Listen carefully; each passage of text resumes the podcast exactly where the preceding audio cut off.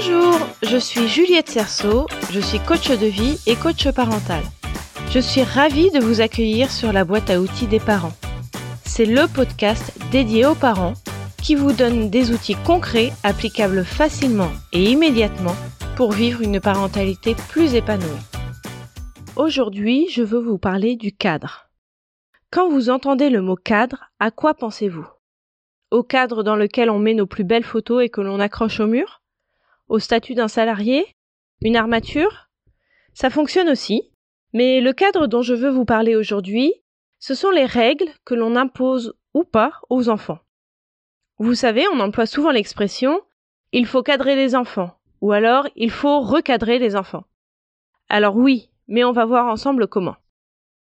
Le cadre dans cet épisode est un ensemble de règles de fonctionnement de la famille, une définition des rôles et des tâches de chacun. Pour faire simple, le cadre, ce sont les règles du jeu de la famille. Je vais d'abord vous parler de l'absence de cadre. C'est une situation dans laquelle les enfants sont libres de faire absolument tout ce qu'ils veulent. Ils n'ont pas de limites, pas de contraintes, si ce n'est celles qu'ils se fixent eux-mêmes. Ils peuvent faire ce qu'ils veulent, quand ils veulent, autant qu'ils veulent. On peut nuancer en disant que parfois le cadre n'est pas complètement absent, mais pas très épais. Cette absence de cadre ou ce cadre très fin peut se voir comme créant un espace de liberté infini dans lequel les enfants vont plus s'épanouir. Ils vont découvrir plein de choses, suivre leurs envies, leur rythme, etc. Mais au contraire, l'absence de cadre, et surtout le cadre très fin, est très insécurisant pour les enfants.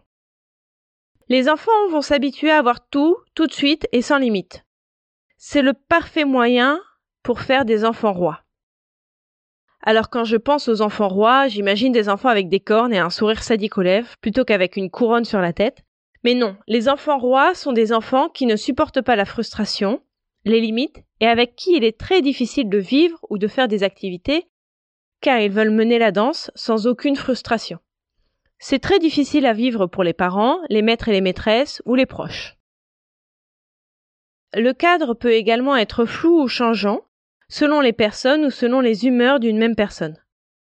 Tantôt il y en a un, tantôt il n'y en a pas. Un jour un enfant fait quelque chose, c'est autorisé, le parent n'intervient pas. L'enfant intègre donc que c'est autorisé et qu'il peut le faire. Donc un autre jour, il recommence. Sauf que cette fois-ci, eh bien, c'est pas autorisé. Le parent va intervenir, peut-être gentiment ou peut-être en criant, mais dans les deux cas, l'enfant ne va pas comprendre il risque de se mettre en colère ou à pleurer. C'est également assez néfaste car les enfants ne savent pas anticiper ce que sera la réaction du parent. Ça favorise l'incompréhension, la frustration et les crises. Et enfin, il peut y avoir un cadre trop serré ou trop épais. Vous prenez la métaphore qui vous parle le plus. C'est tout aussi créateur de frustration, car l'enfant n'a pas le droit d'expérimenter par lui-même. Il ne peut pas marcher de l'autre côté de la ligne, sinon il est sanctionné. Et il y a beaucoup trop de lignes et des sanctions fortes. Ça fait des enfants qui n'osent pas, qui attendent sans arrêt la permission parentale et qui n'ont pas confiance en eux. Je pense que c'est plutôt cette configuration qui a eu cours dans le passé. L'éducation à l'ancienne. Les enfants devaient rester à leur place et ça faisait des adultes qui devaient également rester à leur place, qui donc ne se donnaient pas la permission d'être eux-mêmes, d'oser, et qui n'avaient pas confiance en eux. En vous parlant de ces trois cas de figure, j'ai trois images qui me viennent en tête. Celle de l'absence de cadre serait un grand espace comme un champ, qui est infini, avec personne d'autre que l'enfant, et sans objet, sans clôture non plus. Et l'enfant y erre un peu au hasard, sans but, sans savoir ce qu'il fait là. La deuxième image, celle du cadre flou, et celle du même champ immense sans fin, mais il y a une barrière. Une barrière qui se déplace. Quand elle se déplace, j'imagine qu'elle clignote comme lorsqu'un objet apparaît dans un jeu vidéo. Et tantôt l'enfant se retrouve à l'intérieur, tantôt il est à l'extérieur. Il essaye de prévoir les mouvements de la barrière, mais il n'y arrive pas car il n'y a aucune logique dans les déplacements que fait la barrière. Donc il est frustré, il se met en colère parce qu'il fait des efforts qui ne sont pas récompensés. Et enfin, la troisième image est celle du cadre trop serré. c'est un espace bien plus petit, avec des panneaux ou des affiches d'interdits, de dangers, des barrières, des signaux lumineux, et l'enfant dans cet espace ne saurait pas où aller, ne saurait pas quoi faire si ce n'est rester assis par terre au milieu, à un endroit qu'il juge à peu près sûr. Le mieux, vous l'aurez compris, est d'avoir aucun des trois, mais plutôt d'avoir un juste milieu. Alors comment fait-on pour poser un cadre équilibré, ni trop fin, ni trop épais, et fixe? La première étape, c'est qu'il faut baliser les dangers. C'est la moindre des choses et je pense que c'est instinctif chez tous les parents. Même dans les cas où il n'y a pas de cadre ou un cadre très fin, je pense que c'est en place. Si tu te penches, tu risques de tomber, il faut mettre sa ceinture de sécurité dans la voiture, ne touche pas l'eau qui bout, etc., etc. La deuxième étape est de définir les rôles de chacun. Alors je précise que j'utilise ce terme de rôle non pas comme une étiquette, je fais référence à l'épisode précédent, à l'épisode 7, qui s'appelle les étiquettes, mais plutôt comme les tâches que chacun pourrait faire ou ne pas faire. Il y a des choses que les enfants sont autorisés à faire, ça dépend de l'âge de l'enfant d'ailleurs. On ne va pas autoriser à un enfant de 3 ans à aller à la boulangerie tout seul alors qu'un enfant de 10 ans pourra le faire. Il y a des choses que seuls les parents peuvent faire. Par exemple, tu peux m'aider à cuisiner, mais c'est moi qui tiens le couteau. Et c'est moi qui mets le plat dans le four. Dans cette famille, on ne dit pas de gros mots et personne ne tape personne. Tu peux demander quelque chose à papa et maman, mais on peut dire non et c'est nous qui décidons. Chacun range ses affaires, le linge sale au sale, les chaussures dans le placard et les jouets dans les tiroirs. Chacun débarrasse son assiette une fois le repas terminé. La troisième étape est de délimiter un espace de liberté. Il en faut absolument un pour ne pas brimer les enfants. C'est dans cet espace, qui est tout de même encadré notamment par la première étape, qui sont les dangers, donc c'est dans cet espace que l'enfant va pouvoir expérimenter, oser, imaginer. Par exemple, de telle heure à telle heure, tu peux soit jouer avec tes figurines, soit dessiner, soit faire un puzzle, soit jouer avec ton frère ou ta sœur. On peut aussi baliser la journée, c'est-à-dire qu'on se dit que on se lève à 8 heures, on déjeune à midi, on dîne à 19 heures. De 13 heures à 14 heures, tu peux regarder la télé. De 14 heures à 15 heures, je peux jouer avec toi. Ensuite, tu joues tout seul. À 18h15, je prépare le repas. Il sera prêt à 19h. Il faut que tu aies pris ta douche tout seul avant. Je viens juste de vous dévoiler mon organisation familiale, en gros. Quand je vous dis que tous les outils que je vous donne sont testés avant, c'en est la preuve. Et surtout, dès que les enfants savent lire l'heure, ça leur donnera des repères qui sont indiscutables.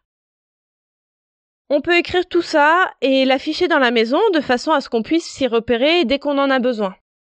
Un peu comme quand Super Nanny affiche les nouvelles règles de la famille. Alors, il se peut que vous rencontriez des difficultés à poser un cadre. Vous pouvez être en désaccord avec votre conjoint ou votre conjointe, ou l'enfant peut trouver ces règles trop rigides ou trop péremptoires. Je vous conseille d'en discuter tous ensemble calmement. Ce sera l'occasion de discuter du fonctionnement global de la famille et de lever les frustrations de chacun. Je vous renvoie au premier épisode de ce podcast, Comment parler aux enfants, dans lequel je vous décris l'outil DESC, qui permet d'écouter les besoins de chacun et de trouver des solutions en coopération. Parce que pour que le cadre soit respecté de façon générale, il faut qu'il convienne à tout le monde, à vous comme à vos enfants. Car une fois que le cadre est posé, il faut le suivre, il faut s'y tenir. Ce qu'on veut, c'est un cadre pas trop épais ni trop fin, d'une épaisseur normale et fixe, mais qui soit respecté et respectable. Là, l'image que je vois est celle d'un champ dans lequel il y a une barrière qui est toujours au même endroit, qui a une taille normale. Il y a un panneau indicatif sur lequel les règles à respecter sont écrites, de telle sorte que l'enfant peut s'y référer quand il a un doute. Et il y a une porte ou un portail, comme vous voulez, qui s'ouvre et qui se ferme selon les circonstances ou l'heure, selon ce que vous avez choisi. Et l'enfant sait quand il doit rester à l'intérieur et quand il peut sortir, sachant qu'il n'a aucune obligation à sortir. Je vous invite donc à réfléchir de façon globale à ce sujet du cadre. Est-il trop strict ou au contraire inexistant? Est-ce que les choses que vous demandez de faire à chacun sont sans arrêt remises en cause? Vous pourrez ainsi repenser au cadre dans lequel vous voulez voir s'épanouir vos enfants. en discuter ensemble, l'écrire, l'afficher et surtout l'appliquer. Il va sûrement falloir un peu de temps pour que chacun prenne de nouvelles habitudes, comme pour toutes nouvelles habitudes, mais ça va fonctionner. De cette façon, vous vivrez, j'en suis sûre, une parentalité plus harmonieuse. Dans l'épisode de la semaine prochaine, je vous parlerai de l'arrivée d'un nouvel enfant, que ce soit un premier enfant, ou un deuxième, un troisième, ou plus pour les plus courageuses et courageux d'entre vous. À mardi prochain!